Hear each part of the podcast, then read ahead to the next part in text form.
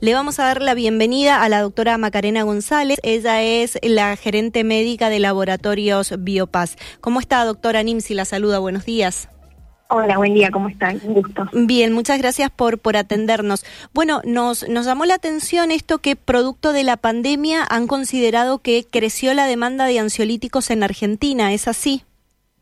Eh, sí, eh, Contrario a lo que uno puede pensar, eh, según la Organización Mundial de la Salud, los trastornos mentales son muy frecuentes. De hecho, se considera que aproximadamente una de cada cuatro personas a lo largo de su vida va a tener un trastorno mental. Em, actualmente, incluso hemos visto que eh, se registró una falta de ribotril y por esto eh, muchos pacientes y médicos manifestaron mucha preocupación por suerte esta situación ya está normalizada.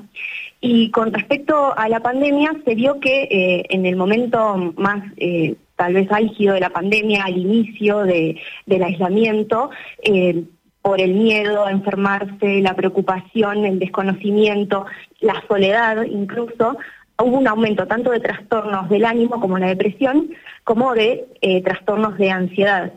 Y si vemos valores prepandémicos comparados con los niveles actuales, eh, incluso hoy, después de dos años de la pandemia, sigue habiendo valores más elevados de trastornos de ansiedad.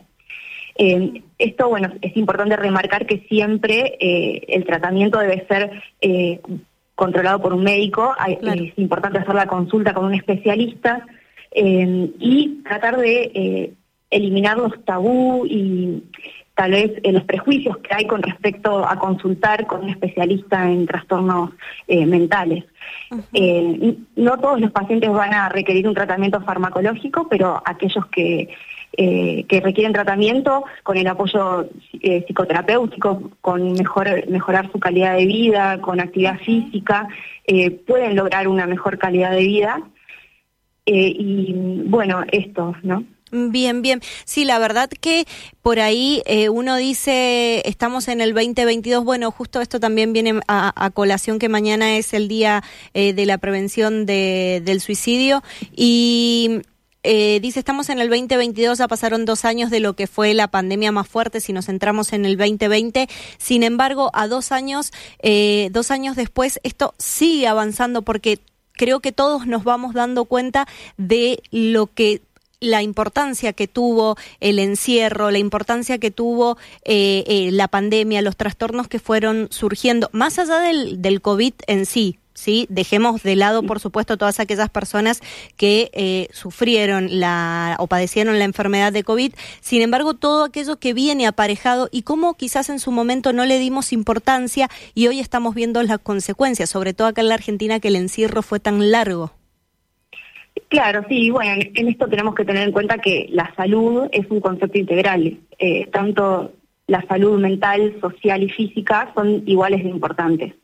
Y con respecto a esto, también vemos, por ejemplo, que pacientes con enfermedades crónicas que no consultaron durante el periodo de aislamiento, por tanto, eh, por temor a enfermarse, asistir a un hospital, eh, muchos de estos pacientes, por ejemplo, que requerían rehabilitación y dejaron de hacerla durante algún periodo, tuvieron un deterioro en sus enfermedades crónicas por, por no continuar con el tratamiento durante este periodo, ¿no?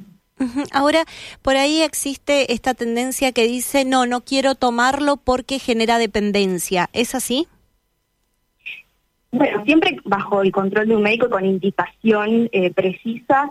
Eh, la verdad es que si el tratamiento es necesario, es importante hacer la consulta. Eh, y esto de, de tratar de vencer los prejuicios tanto uno mismo como a nivel social. Eh, teniendo en cuenta esto que les decía antes, que no es menos importante la salud mental que la salud física y que realmente son frecuentes estos trastornos.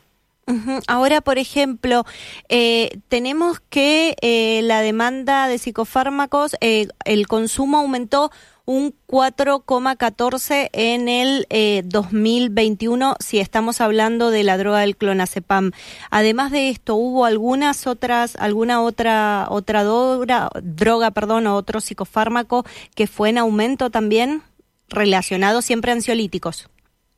Eh, claro, bueno, el clonazepam es un ansiolítico y el resto de las benzodiazepinas como el alprazolam también eh, eh, se consumen con bastante frecuencia en nuestro país.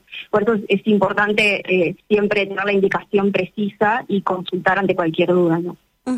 Lo otro que, que, también preguntarte es el otro extremo, aquellas personas que eh, fueron al médico, que les diagnosticaron eh, algún trastorno, algún tipo de, ansiedad o alguna patología, alguna patología, empezaron a tomar el, el clonazepam y después eh, lo toman como una, te voy a decir así, como se dice vulgarmente, como una aspirina.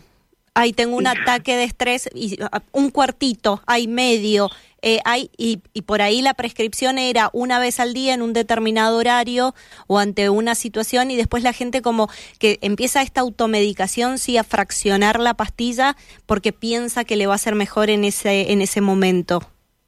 Sí, claro. Bueno, esto como cualquier tipo de tratamiento médico y especialmente con los psicofármacos es muy importante respetar las dosis y los horarios porque esto es lo que digamos, es eh, lo que podemos hacer, lo que tenemos en nuestras manos como pacientes para tener una buena respuesta ¿no? al tratamiento.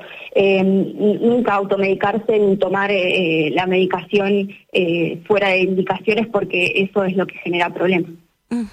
Bien, bueno doctora, queríamos conocer justamente entonces esta, esta información que nos había llamado la, la, atención, esta demanda de ansiolíticos que creció producto de la pandemia en la, en la Argentina. ¿Alguna recomendación? Recién las mencionó, pero bueno, para reforzar esto, recomendación para nuestra audiencia eh, ante la toma de ansiolíticos.